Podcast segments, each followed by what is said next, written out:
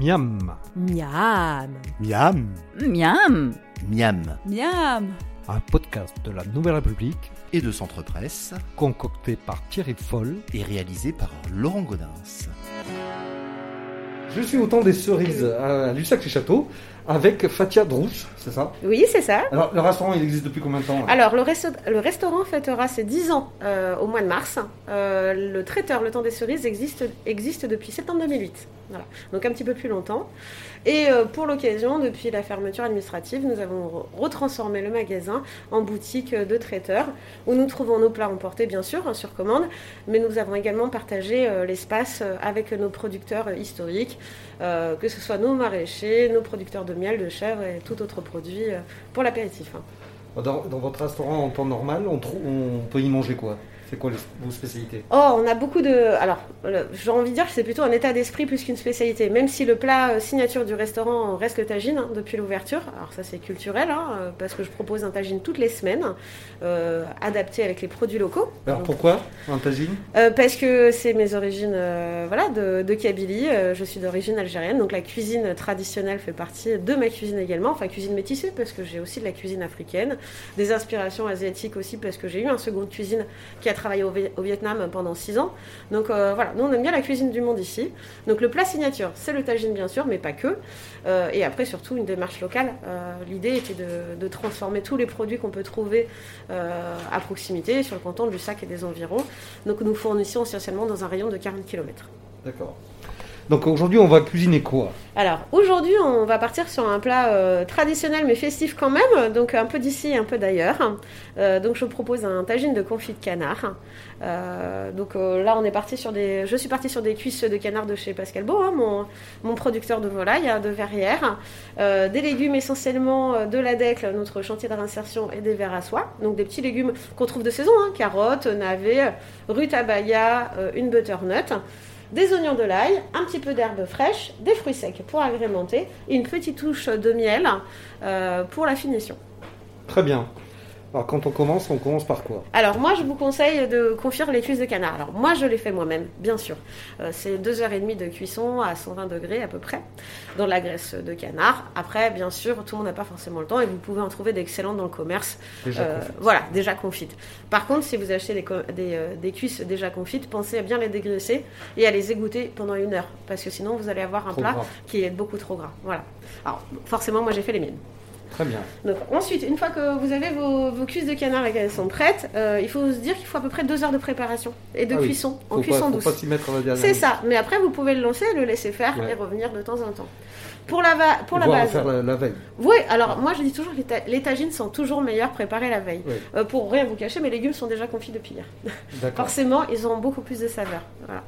Alors pour la base, vous devez faire revenir euh, trois, trois petits oignons avec deux gousses d'ail, euh, deux cuillères à soupe de concentré de tomate, une petite euh, cuillère à soupe d'huile d'olive dans le fond du plat à tagine.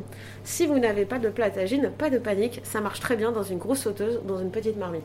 Alors justement, le, plan, le plat tagine, on en trouve en France. Alors, on en trouve en France, bien sûr, parce que ça se trouve de plus en plus facilement. Tout le monde, en... ou souvent, vous en avez ramené un de vos vacances en Tunisie ou au Maroc. Mais attention, tous les plats ne sont pas adaptés. Beaucoup de plats sont des plats de décoration, euh, donc ne peuvent quelquefois ne pas du tout supporter la cuisson. Donc, euh, il vaut mieux le faire dans une petite sauteuse euh, ou une petite marmite à couvert plutôt que dans un mauvais plat à tagine. D'accord. Donc voilà, donc vous faites revenir vos oignons, votre ail écrasé avec votre goutte d'huile d'olive, vos- deux cuillères de concentré de, de concentré de tomate. Ça, je vais bafouiller. Dans une marmite ou dans votre plat à tagine. Une fois que les oignons ont commencé à roussir, vous rajoutez un petit fond d'eau. Moi, je dis toujours, alors dans le tagine, euh, il faut savoir que c'est une cuisson lente. Euh, L'eau va s'évaporer au fur et à mesure de la cuisson. Donc ne pas hésiter à rajouter du bouillon pendant toute la cuisson. Et euh, en fait, les légumes vont, cuire euh, euh, dans la cheminée. Voilà, mais ça peut être dans votre cocotte. hein. Ne pensez à, régulièrement à touiller, à rajouter un petit peu d'eau. C'est pas, c'est, la, méthode traditionnelle. Donc pour ça, moi j'ai mis 5 belles carottes.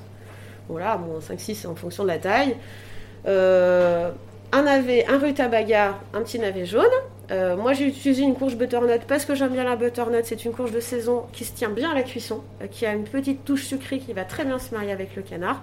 Le potimarron va très bien aussi, mais il aura tendance à un peu plus s'écraser. Évitez tout ce qui est courge aqueuse comme le muscat de Provence, qui va apporter de l'eau. c'est des, légumes qu'on euh, qu'on trouve dans le Maghreb aussi Bien sûr. Ouais. Alors, il faut savoir que couscous et tagine, alors traditionnellement, quand vous allez manger un couscous quelque part, vous avez toujours carottes, navets, courgettes. Alors, c'est complètement. C'est le couscous européanisé, j'ai envie de dire. Euh, de la même manière qu'ici, on prépare sa soupe, sa potée, euh, son, euh, son ragoût avec les légumes du jardin, c'est exactement pareil au Maghreb, dans les montagnes. Qu'est-ce qu'on a en ce moment? Eh ben, on aura des carottes. On aura peut-être pas des rutabagas, parce que c'est pas tellement quelque chose, mais du navet bien sûr. Du potimarron, du potiron, des variétés différentes de potiron, mais il y en a également. Euh, et après, bah, euh, des légumes qui poussent plus facilement là-bas.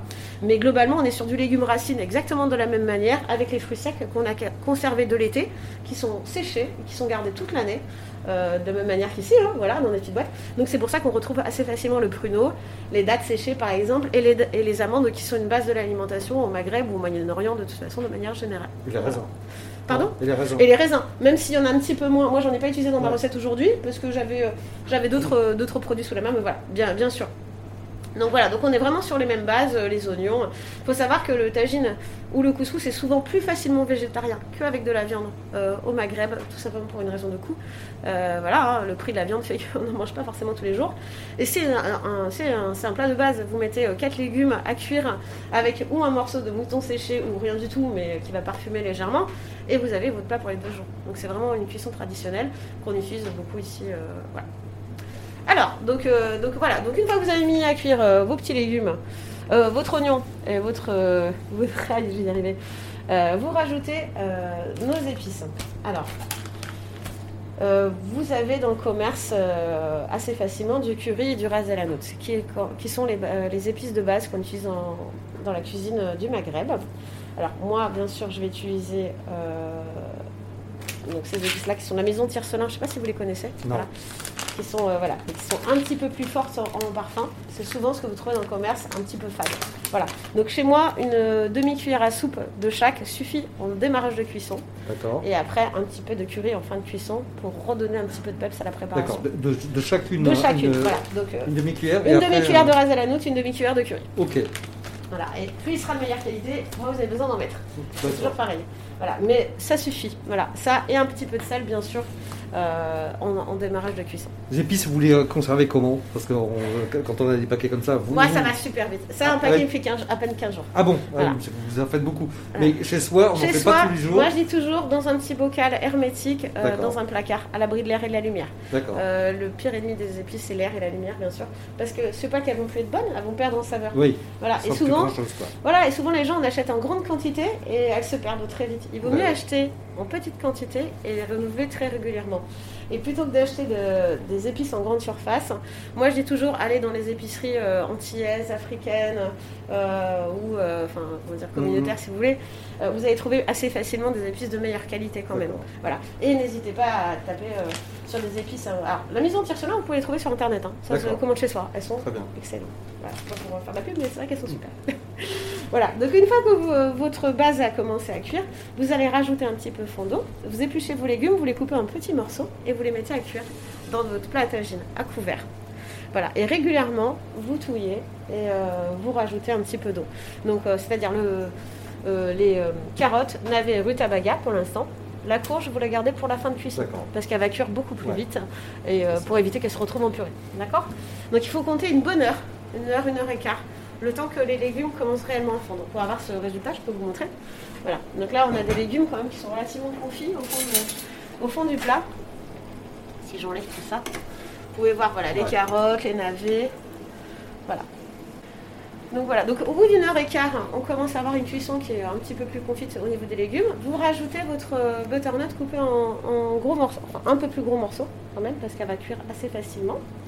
Et en même temps que vous mettez votre butternut, vous posez vos cuisses de canard bien égouttées. Alors moi je vais garder la peau parce que c'est une question de goût et de gourmandise. Mm, mm. Euh, chacun fait comme il veut, mais moi je trouve que c'est ce qui parfume le gras finalement. Euh, voilà, fixe les, les- les saveurs, les épices, et euh, c'est ce qui va donner du goût à votre préparation. À ce moment-là, je vais également rajouter euh, 50 g de pruneaux et 50 g d'abricots séchés, et à peu près 50 g d'amandes que j'ai fait griller. Voilà, ça C'est faites. euh, Oui, moi je les ai fait torréfier juste avant de les mettre. Elles sont meilleures quand elles sont torréfiées, mais comme beaucoup de fruits secs en fait. Euh, Vous aurez beaucoup plus de saveur. Donc là, vous les mettez en même temps que le confit euh, sur. voilà, vous, vous disposez vos fruits secs, vos, vos petites cuisses de canard. et des herbes fraîches. Donc chez nous, persil plat et coriandre, parce que aucun, pia- aucun plat oriental ne se fait sans coriandre, bien sûr. C'est quand même la base. Vous rectifiez le sel éventuellement. Euh, moi, Je vois, du- j'encourage- je vois du laurier, mais non, c'est du laurier Oui, ça oui, Ouais. voilà. Vous le mettez où Voilà. ça ou pas Euh, Oui, j'ai oublié de vous le dire. Ah, non, mais Tout comme début de ça. cuisson, on met en dessous, voilà, du Ah oui, laurier. d'accord. Voilà. Donc la- voilà, ce sont des herbes qu'on met, euh, en préparation, qu'on trouve assez facilement. hein. C'est le- c'est plus Ouais. compliqué pour la coriandre en ce moment, parce Ouais. qu'on n'est pas sur la saison et euh, ça graine assez rapidement. Mais bon, nous, nos maraîchères, il va nous en avoir. Donc une fois que vous avez mis tout ça, vous remettez un petit coup de, euh, de curry sur le dessus, euh, qui va redonner un petit peu de, de saveur, notamment au canard, et vous le re- relaissez mijoter une bonne demi-heure. Voilà. Toujours à couvert, tout doucement, alors c'est un feu très doux, hein. Voilà, et c'est ce qui va permettre en fait euh, de lier un petit peu les saveurs du canard, des légumes et des épices. Voilà. Certains vous rajouteront du miel, c'est vraiment une question de goût. Moi je pense que la saveur des fruits secs suffit en elle-même. On peut rajouter bien sûr du miel pour celui qui, celui qui, qui préfère. Donc par-dessus, Oui, sur la, sur la préparation. Ça peut être très très sympathique, hein, juste sur le canard. Voilà. Et tout ça se sert avec une petite semoule fine, parce que nous dans nos montagnes on part sur la semoule fine, c'est une question de goût, euh, cuite à la vapeur bien sûr. Voilà, on est quand même sur quelque chose d'un petit peu plus léger. Très bien, bah, parfait, et là c'est fini. Et là c'est fini, On n'a plus qu'à ma- qu'à manger. qu'à manger. Bon, bah très bien, bah, merci. Je vous en prie. Bah, bon appétit. Merci de même. C'était Miam. Vous pouvez retrouver la recette de Thierry Foll sur les sites de la Nouvelle République et Centre Presse. N'hésitez pas d'ici là à en parler autour de vous, à le partager sur les réseaux sociaux et à voter pour lui sur les plateformes de podcast. À la semaine prochaine.